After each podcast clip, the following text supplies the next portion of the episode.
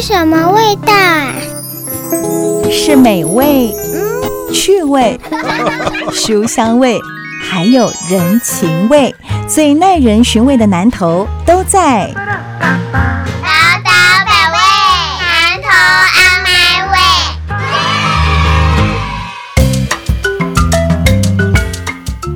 九九点一大千电台宝岛百位南投 On My Way，我是念慈，我是裴慧，是今天的节目同样跟裴慧是透过视讯录音的方式来进行哦。那么今天呢，我们谈的这个话题是还没有特别把它拉出来谈的。不过其实，在南投来讲，这个议题是非常非常的重要的，因为呢，它的人数分布比例也不少哦。我们讲的是原住民的相关话题，不管是就历史。地理层面来讲，原住民其实在南投的分量哦，很多的原住民可能是从南投原本他们的聚集地，一直往东啊，一直到台中，一直到过了一个中央山脉到花莲、宜兰等等啊，东部一带定居哦。当然，要谈原住民的话题之前，我们就得先了解一下目前在南投相关于原住民的一些基本资料。来，裴慧是不是先跟大家稍微介绍一下目前呃在南投的原住民族它的人口比重？大概是有多少？那它比较集中的地方会是在哪里呢？呃，基本上呢，主要是在这个仁爱乡跟信义乡。嗯，然后我们南投县的原住民人口数大概是在呃，我想是三万人左右这样子。嗯各个乡镇都有啊，比如说南投市啦，或者是说草屯啊都有。信义乡的原住民有九千四百八十八人，仁爱乡的原住民有一万两千七百八十八人。对，那这样加起来，哎，我刚不是讲说到三万，怎么怎么没有？其实主要还有在南投也有将近九百五十五人，就一千人了哈。对。然后埔里有将近四千人，三千八百四十人。嗯。所以我们总数两万九千四百七十七人，等于将近三万。我们以南投的人数是四十八万来讲的话，嗯，它的占比四十八分之三，你就可以想象，那其实比例是比。呃，全台湾的人口还要高的，因为全台湾我们的原住民的人口数大概不到百分之二，那我们是百分之六点二五。哎，对，如果说它占比你看百分之六点呃二五的话，它其实是一个蛮高的一个比例哦。那而且其实很多的部落几乎都是集中在我们刚才提到的信义跟仁爱哦。那如果是这个样子的话，其实对于整个未来，包含像在南投县镇当中的一个规划，原住民他们经济发发展产业、生活，好，甚至我们包含饮食起居。其实都应该要在规划未来的这个县政当中要处理，但我其实发现到哦，南投有这个所谓的原住民族的行政局。目前你所观察到南投它相关一些原住民的设施，或者是说呃规划，大概会有哪些？南投县的那个原民局啊，它主要还是比较用建设来区分，就是你光听原民局，你看不出那个差异。对。可是如果你看它内部的细节，比如说它有产业科。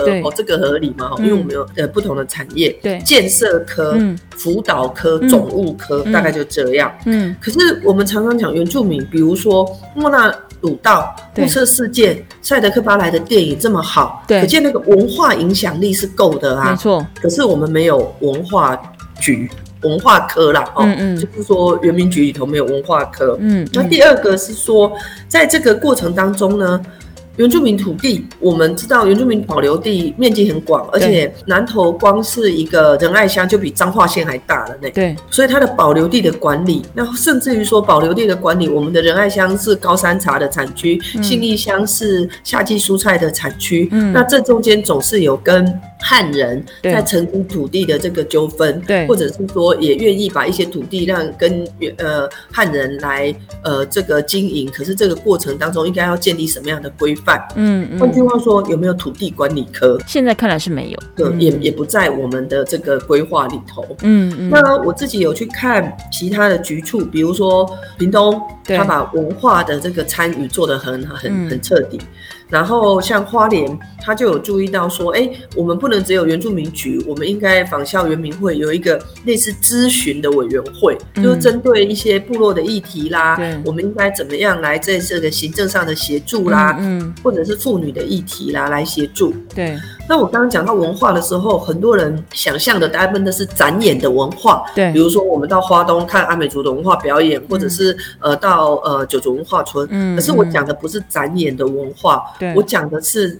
呃，比较扎根的，比如说语言的文化，对，像我记得我二十几年前也当过这个立法院的助理，那时候是也是老板是原住民，所以我们那时候就定原住民族教育法，对，那当时的这个法奠定了现在的主语传承的基础，嗯，很多人会去做，会到呃原住民的学校去当主语老师啊，对，就是当时打下的基础，嗯，好，那我要讲这个的用意在于说。你的文化传承绝对不是只是展演的文化，嗯，而是一些精神的象征，比如说祭典，好，比如说语言，嗯，还有很多人都不知道的，因为我自己念农业，我很清楚，对，原住民的保有的原生种，就是原始的品种，其实是现在。现在这种极端气候，我们要面对抗旱、抗寒、抗雨，就是旱就是旱灾啦、寒害啦、下雨啦、风大啦，嗯，就是这种环境挑战，我们一直去找原始的原，原始的原不见得说是原住民啦，汉人也有，嗯嗯，就是说这些比较保留下来的原生物种，而不是被驯化的物种，嗯，那原住民最。红的就是前几年很流行的藜麦，有没有？哦，对，嗯，藜麦大家都说是杂粮界的红宝石，没错，是台湾主保有的，哎，嗯嗯嗯。所以我要说的事情是说，当然世界各国都有类似的品种，不管是藜麦、小米，巴拉巴拉巴拉，各式各样。可是这里头。能够在原始的品种里头，我们才能够找到面对极端气候的这种调试型的品种。嗯嗯嗯，有这些丰盛的农作物很重要，但是你怎么样去妥善的运用它，更是现在必须要关心的事情。这个也是我们的强项啊。嗯嗯嗯，原住民的强项。我大概理解裴慧的说法，他其实要强调就是说，当然我们前先前是从南投县的原住民行政局来做出发讨论，但同样在很多有原乡部落的县市政府，可能都有类似的机构跟人力配置，但是不是要行礼如仪的？因为我这边有原住民族，所以我设了一个什么什么什么原住民局，但是做的事情好像跟其他的局处没有什么太大的差别，我有没有？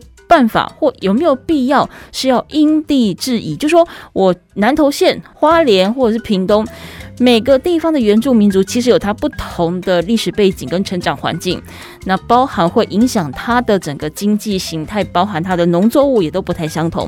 既然有这么一个局了。应该要因地制宜，而且把当地原住民族的特色发挥到最大，这才是重点。过去的政府往往是忽略了，那甚至说他们怎么样去协助原住民族去做他们的一个文化或者是说产业的推广。我大概有搜寻了一下刚才裴慧所提到的，包含南投啦、花莲啦、屏东啦，包含台中哦等等。设有这个原住民相关局处的网页，官方网页上面去看哦，真的在南投的部分哦，这个原住民族的行政局，他们在观光网页的一个设计上面，其实就缺乏了对于当地原住民族他们一个识别。的推广，南洋头就有这个泰雅族、布农跟这个赛德克族是比较大的三支族群在这边。可是其实说真的，我在网页上面我看不出来说，哎，我点进去一看就知道说，哦，原来南投有这么大的一个三个族群，各自有什么样的一个发展。当然，其实我觉得大家也都可以去看一下，我们比一下邻近的隔壁，好像台中好了，台中也有这个原民会，在他们的网页当中，其实我觉得这也都是未来可以讨论的，比如说。他们可能会为原住民族好做不同记忆祭典，好甚至民俗文化的电子书放在他们的网页上面，但这其实是在目前我在南投的原住民族行政局是看不到的。所以这就是忽略，就是说它拥有最好的内涵。嗯，我记得我在呃二十几年前，嗯，我就在针对，应该我印象中那时候是莫拉鲁道事件的六十七年，嗯，然后我们就知道说莫拉鲁道当时的雾社事件对于原住民是一个很大的族群的撕裂。对，嗯，因为他们就是以夷制夷嘛，哈，对不起，我用这个词对原住民不礼貌。可是当时的那个日本政府就是用这个方法，他就是用泰雅族或者是布农族去攻打赛德克族，没错。然后他最后赛德克族在雾社事件，因为大日本的军力强压之下就没办法，之后，嗯，赛德克撕裂。那他们是把赛德克原有的族群重新洗牌，哎，就是集中迁移到清流啊或其他地方。嗯嗯。那原始族群在哪里？就这样消散了吗？嗯。那事实上，在二十几年前，你还可以找到，就是当时从原始的族群，就是从不同的山脉，马赫波啦，各式各样的山脉移动的这个人群。对。那我们就办了一个座谈，而且我们当时就是用呃比较。呃，原住民的方式就是我们不是做那种现在大家用那种塑胶布的旗呀什么样，我们就用它的这种织布啊去做这个部落的象征，这样。嗯，那那是二十几年前我们在推社区工作或者是重回部落的这个概念。可是我很遗憾，二十几年过去了，很多人都不知道，我如果去亲近。我要进雾社之前，我会先看到莫纳鲁道的那个呃纪念碑。对，他那个纪念碑就是一个看起来就是有点像是汉文化的那种有牌楼啊，嗯嗯，可是里头并没有把这些历史脉络的故事放在里头融入其中。对，我相信这样子的重大的事件就在你途经的路上却被忽略，却被漠视嘛。嗯，我觉得是很遗憾。那这件事情在呼应刚刚讲的，台中有针对一些呃部落的故事做成绘本。啊，或者是电子书啊，我觉得这些东西男童正应该做啊，可是却没有做。那更不用讲，我们在思考原住民处境的时候，我们也要去想想，它可以经济发展的基础有很多方面呐，包含我讲的原生物种、高山茶的基地啊，或者是说信义是夏季蔬菜的基地，这些长处。反而也都被忽略了。嗯，当我们进到一个县市里面去之后，我对这个地方人生地不熟，我最先想要知道这个地区的概况，我可能会到各个局处的网站，我可能会到县府或市府的网站，理应当是给一个外界不熟悉本地的人来讲，它是最快资讯获得的出入口。所以我们也在探讨到说，呃，如果以原住民来讲的话，南投的原住民族的行政局，就光光跟隔壁的台中市的原民会的网站来相比的同时。丰富度、精彩度、视觉的刺激度，它其实略逊一筹哦。更不要说以人口占比来讲，刚才裴慧有提到，原住民族在南投县的占比大概有六趴左右，可是，在台中大概一到两趴左右。所以，如果说在南投有占这么大的一个占比的原民朋友的话，我们其实是不是可以有更弹性的方式，而不是好像行礼如仪说哦，我的网页、我的资讯、我对外公开的内容秀出来就是。本地原住民族多少人？他有什么族？他的岁仪祭典是什么？好，他的这个粮食作物是什么？说真的啦，这只要上 Google，Google 大神都会跟你讲啊，就 就就少了一点点地域的特殊性了哦。好，那我们待会下个阶段回来，我们再继续请裴慧来分享。因为大家在五月初的时候，裴慧有参与了一个跟原住民青年朋友的座谈会。这个座谈会的开始是由原住民的朋友主动出击，希望说能够了解一下。到底我们住在南头的原住民未来还可以有什么发展啊？他们觉得现在好空虚哦，好想留在我家，我也不想要到外县市去。可是我不知道我可以从哪里开始大步向前进。那我们待会下一个阶段回来，请裴回来跟我们分享一下这一场座谈会当中，其实他的收获也很满，终于了解到原住民族是怎么样看待我们自己的家乡，看待我们的南头，看待我们未来的发展。待会回来。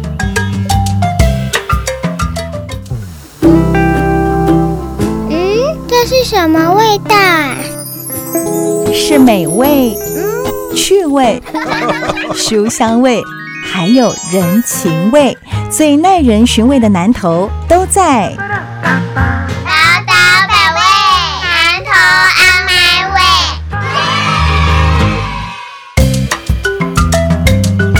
宝岛百味南投阿妈味，我是念慈，我是蔡培慧，是我们今天跟培慧来聊聊哦，这个原住民的相关的议题。上一节其实我们谈到了，不管是从北到南，从东到西，其实都有他们迁徙的历程。可是，在面对原住民族议题的时候哦，你能不能说针对你当地的原住民族的特性或者是需求，有更贴近他们的一些政策？那么最基本的，他们的一些相关资讯，你要。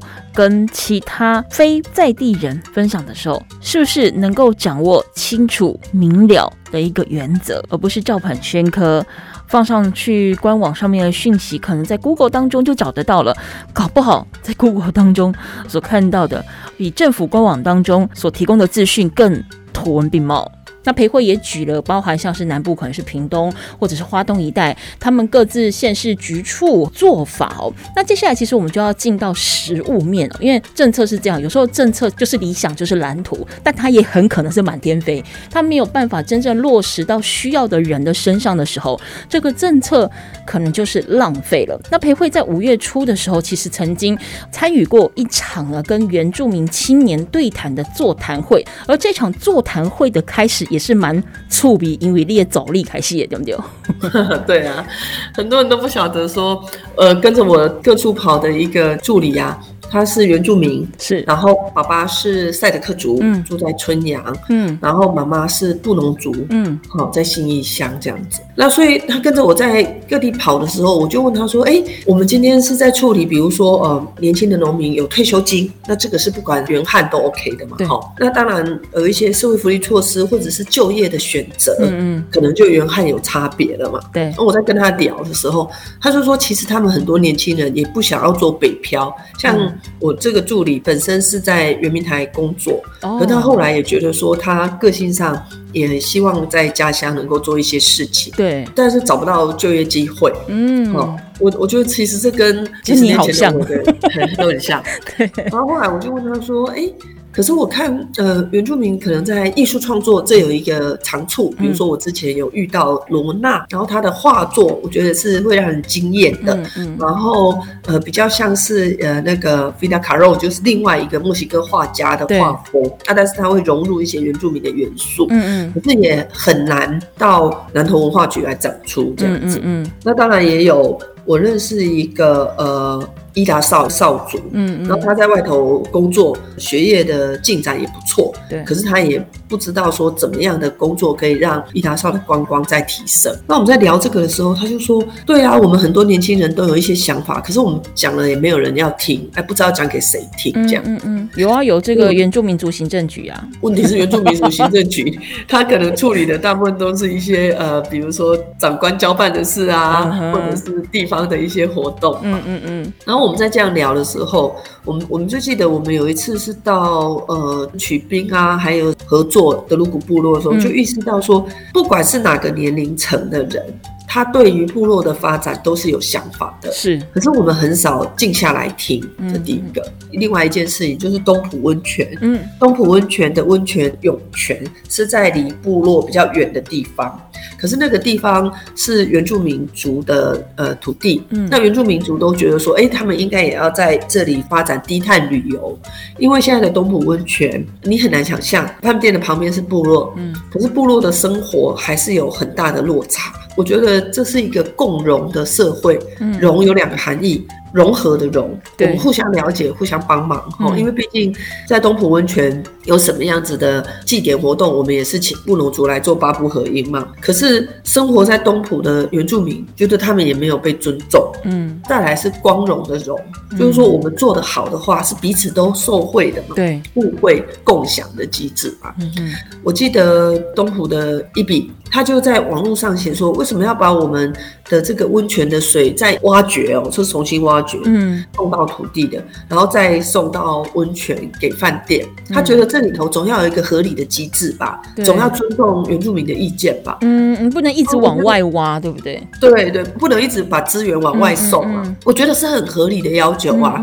可是南投县政府却只注意到呃饭店业者的权益，忽略了原住民。的想法，因为它是最直截了当的一个经济发展的指标嘛。对啊，嗯，所以我刚刚讲的共融机制是应该要讨论的，先先能够融合嘛，先找出一个共享的机制嘛，然后才会互享这个荣耀嘛。哦，就没有，所以我们也觉得怎么会这样？对，那我们就在聊天的时候，呃，我的助理就说。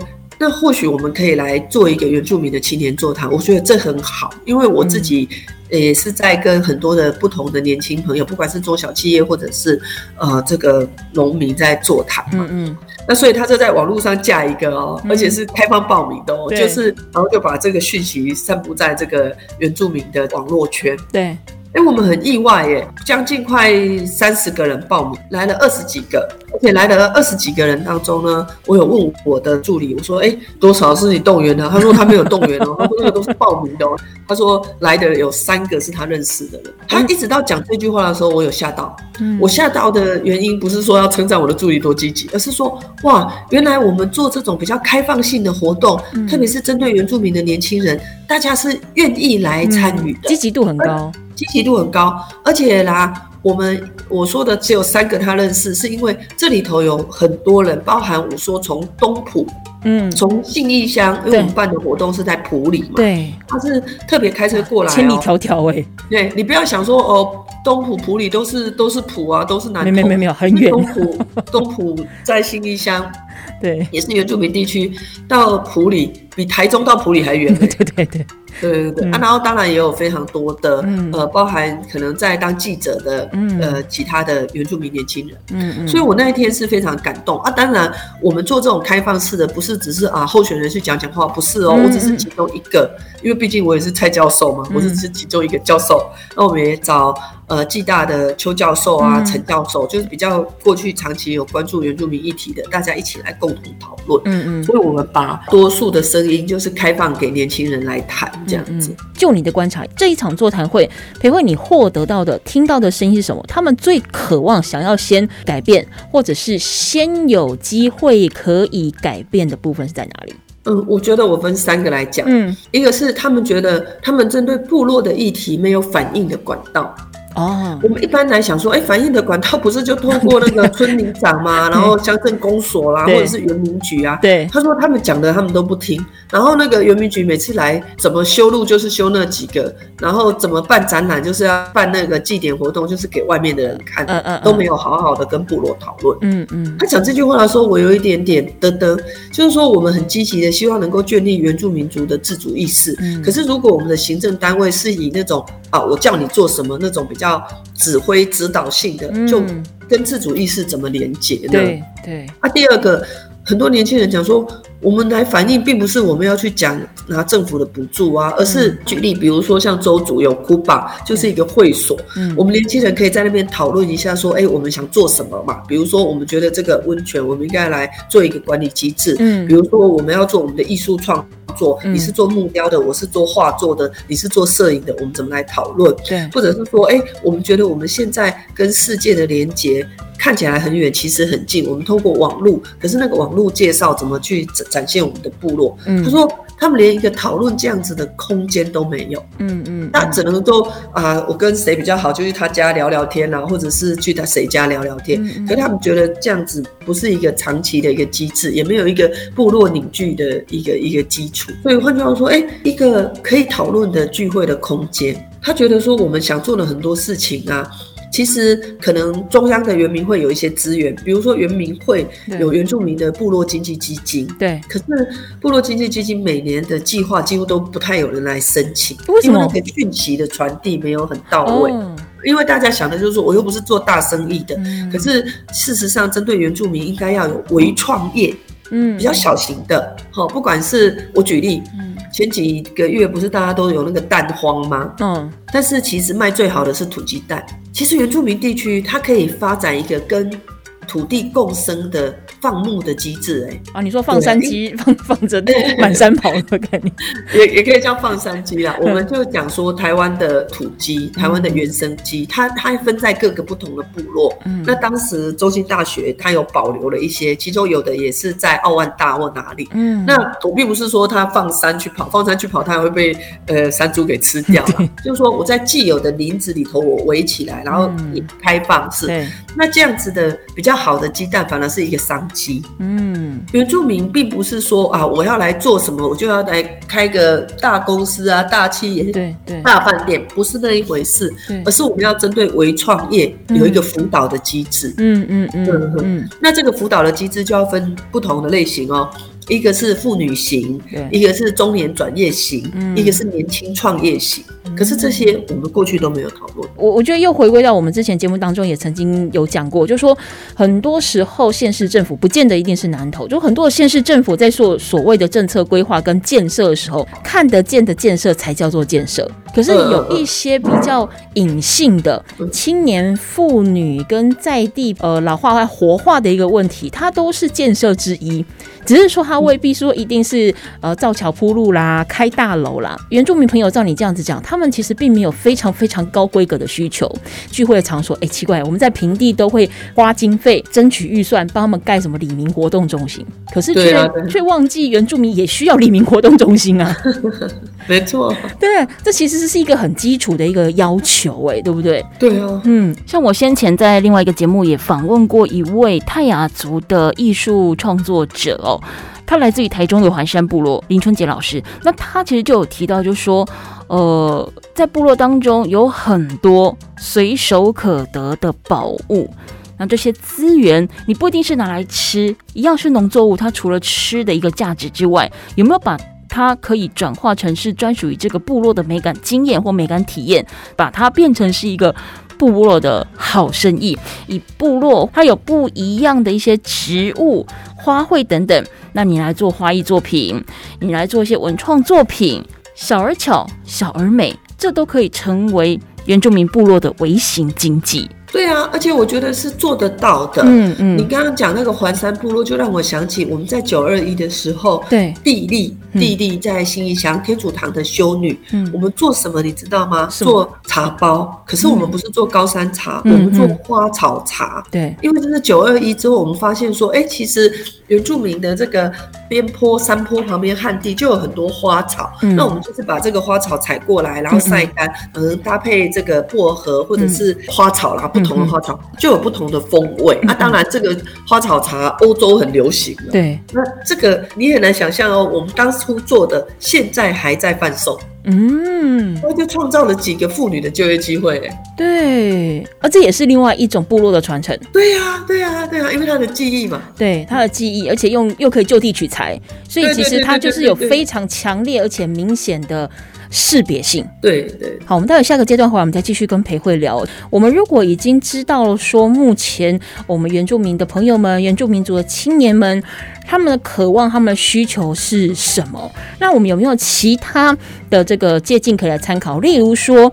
目前看到好像南投并没有所谓一个比较专门的译文的展演平台哦，不管是对一般民众或者是对原住民的朋友，有一些文创的空间似乎都不是太足够，所以其实有很多的青年的艺术家、文创者，他们可能都跑到花东去，因为花东相对的对原住民族这一方面在艺文或文化的这个表现当中是比较。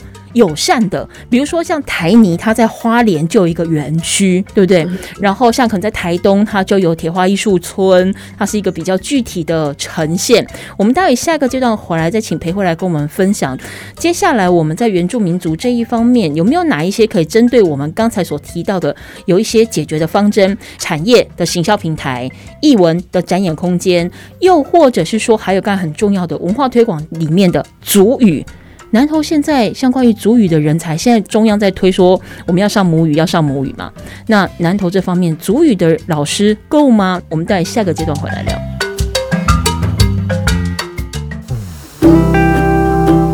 嗯，这是什么味道？是美味、嗯趣味、书香味。还有人情味，最耐人寻味的南投都在。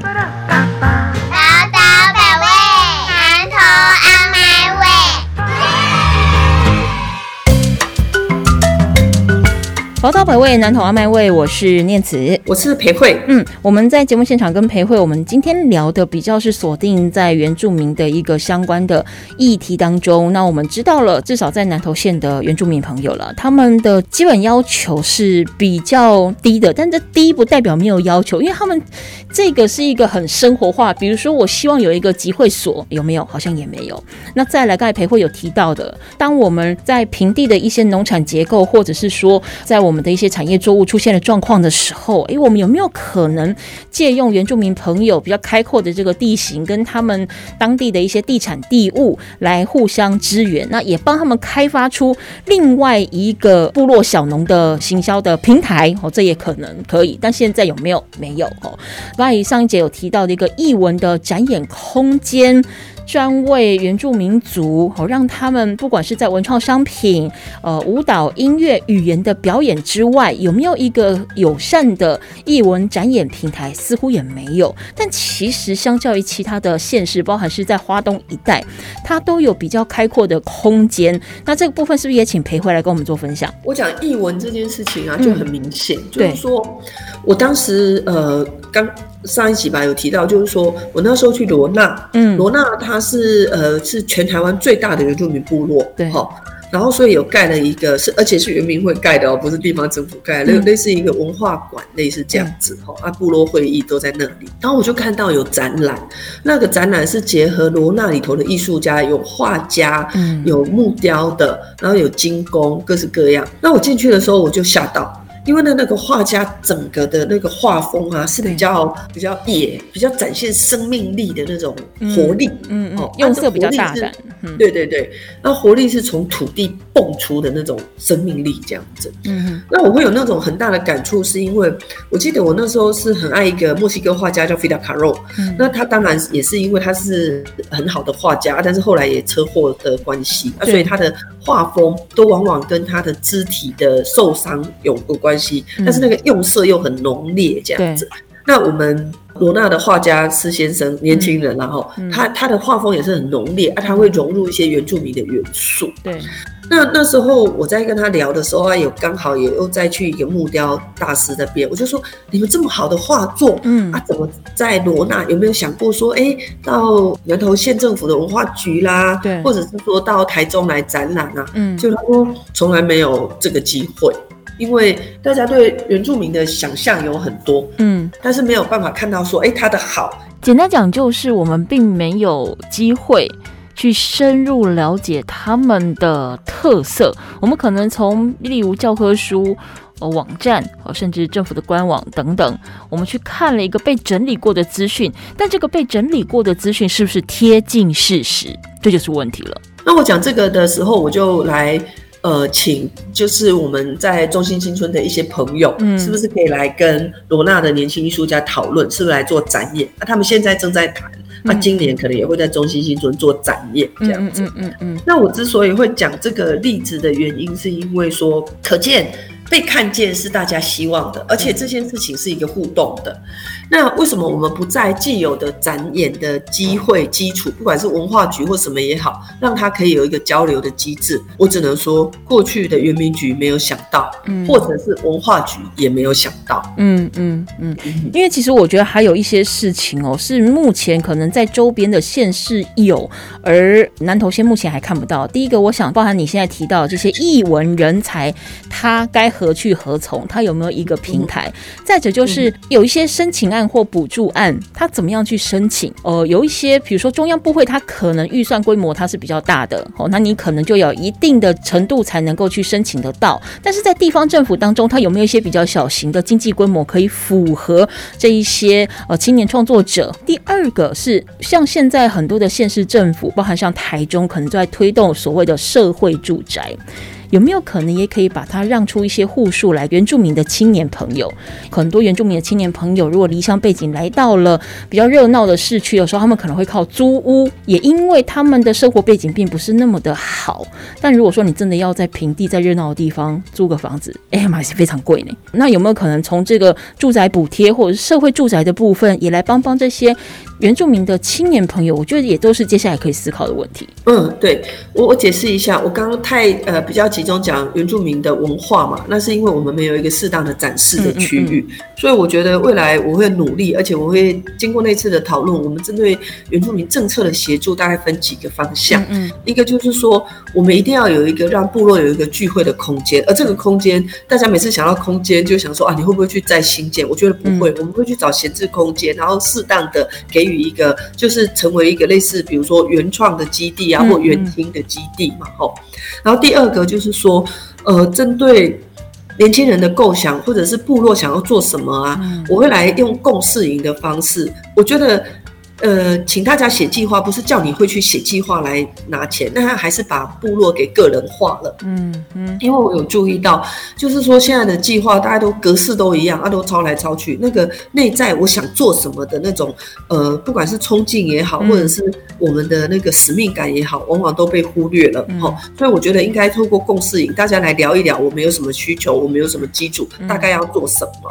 我我觉得并不是写计划就是拿经费，透过一个活动，其实是一个凝聚共识的过程，这样子哦。那这个我觉得我会系统性的来做。嗯嗯嗯。然后第三个就是说呢。呃，我觉得针对原住民的支持呢，要分成几个方面。一个是社会福利的支持，很多人都觉得说，哎，原住民不是呃健保费政府会付啊，怎么样？可是我觉得社会福利的支持也要去看出不同年龄层的差别。比如说刚要创业的年轻人、新婚的年轻人、小孩子要念书的，他会有不同的需求。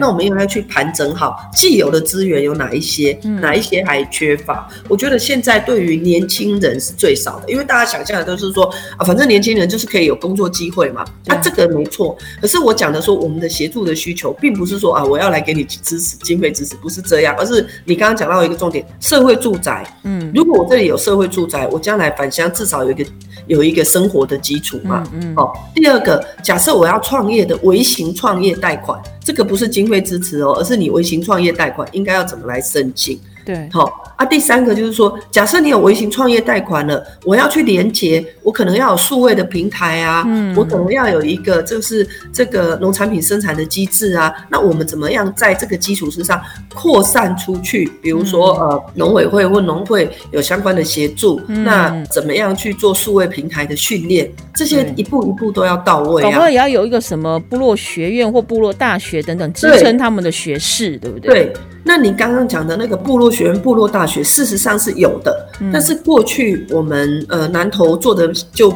坦白讲就没有台中市好。那我觉得它内容方面比较是可能文化传承，或者是仿效呃社区大学比较是老年人的乐龄来上课。我觉得应该转化，应该以原住民族的需求，如同我刚刚讲的这些课程，很可能都可以纳入部落大学里头，我们才能够让哎生活在部落的年轻人，其实以现在的网络世界啊，你住在东埔跟住在这个呃台中市，你的网络连接几乎是一致的，嗯，但是你的交交通连接就不一致，对，所以我们的交通的连接可能是不是建立共乘制，或者是我过去一直在讲的说小黄公车，才能够让生活在偏远的人也可以比较容易到。呃，这个物资补给比较就近的城镇，哦，我我说的还不到都市哦，到城镇，生活上的需求、居住的需求、呃，创业的需求，还有这个交通的需求，甚至于医疗教育都要融入其中。那针对原住民的政策，我们也会提出我们的政见。啊，可是我刚刚要这样讲的，就是说这个过程是一个互动讨论的过程。我看到原住民的需要，所以我来提出。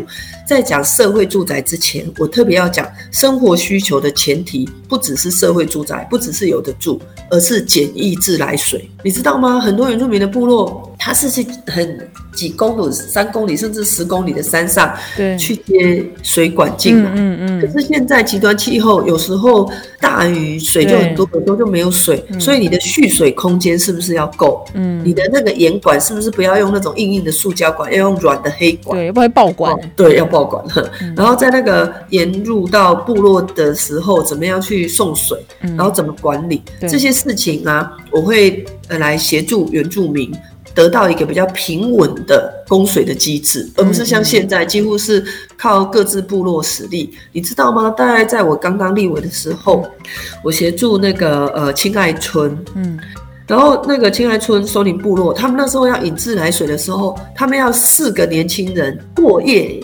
啊，扛着水管，他们去找水源要过夜，因为在山很里面，当天来回没办法，因为你又要换这些水管，还有一些工序，那一个一个这样接下来，对不对？对对对，哇塞！而且他们是已经有管了，只是就是去换管，刚刚爆管去换。啊，可是换在坏在哪里，没有人知道啊，所以他要去寻那个管线啊。哇塞，是四个年轻人哎，而且要在山上过夜。嗯嗯，所以我觉得这个机制，如果你没有做好的话，原住民基本。生活需求也会遇到难题啊，所以他们那边没有办法改做是自来水管线吗？呃，自来水的。呃，管线的概念跟简易自来水不同，是水源。自来水的管线可能我们有丰沛的大水，比如说我们从乌溪，对，呃，这个鸟嘴潭有一个蓄水池，然后净化，然后就配送嘛。嗯嗯。那如果你是到原住民乡，我举例好了，刚刚我讲的青爱村，它其实就在那个呃离普里吧，开车也要三十分钟嘛。你不可能，你不可能把普里这个自来水的管线延管到那么长的地方。哦。它最主要还是就是说我们必须。对对，我们必须承认现实。我们现在的这个自来水已经从都市到城镇，或者是像我刚刚讲普里比较普里镇外围的村落，比如说水头里都在做了。嗯。可是，在跨更远的山脉，普里到雾社开车要将近四十五分钟哎。嗯。而且那个攀高也是几百公尺高啊，所以它就不是自来水的概念，它就是简易自来水。简易自来水的概念就是以邻以这个部落邻近的水源，对，然后建立一。一个供水的机制，大概是这样。所以等于说，在这个原住民部落的话，我们这样的简易自来水，它可能有点类似像是在地的那种小水塔吗，或小水库的概念，先帮他们做集水，再去做分配，是吗？对啊，但是他那个集水过去也比较不会集水，因为他就觉得说我只要找到水源丰沛就好了嘛。那现在就注意到说，现在因为极端气候，有时候水源很丰沛，有时候没有，所以要做小型的集水。可是你集水，你又不能像我们在都市这样盖那个水泥这样子，你就会破坏了自然环境。所以你还是要以呃找到水源，看是不是往下挖做浮流水或怎么样，就是以维持自然景观可以共存的这样的一个机制嗯嗯嗯嗯。难处在于水源的稳定，那第二个是供水的稳定，因为那个管线拉很长。嗯，你看我在讲念子，我我们生活的区域都有自来水，哎，打开水就来啊。对。可是我们都忽略了说，哎，背后它多么庞大的一个机制，即使是我们生活在比较城镇都市，打开水就来，它背后也有也是有一个饮水、进水，对，然后备水的机制的。对对，它是一个要相当完整的系统了。对对对对对对，可是像我们今天在跟裴慧聊这个千头万绪哦，不管是从人文面、文化面，甚至我们现在最后谈的这最基本的民生用水，各个不同的一个角度，这其实可能是我们一般住在都市或者是城镇的人没有办法想象得到，因为我们很多的时候我们都觉得是理所当然。套用在原住民族的朋友的身上，他们的生活当中，那是我们没有办法想象的。所以这也是未来其实裴慧跟他的团队哦，在这个进入到县府之后，可以再去做规划，甚至现在就已经可以开始启动的部分。那我真的觉得，嗯，我们的这个原民局哦，要先呃，除了从网页改版之外。这些民生的基本需求，可能也真的要好好的去听听在地的声音了哦。好，那我们今天节目现场呢，非常感谢肥虎，我们来聊到了这一个，其实过去我们节目当中比较少谈的议题，这是从呢他之前所参加的一个原住民青年座谈所衍生出来的。到底南投的原住民族他们目前的困境是什么？又有什么样解决的方式？那也欢迎大家持续锁定每个礼拜六上午九点的宝岛百位南投 On My Way。那同样，你也可以到呢 Spotify、Google Podcast、Apple Podcast 去延伸收听。那今天也谢谢裴慧喽，嗯，谢谢念慈。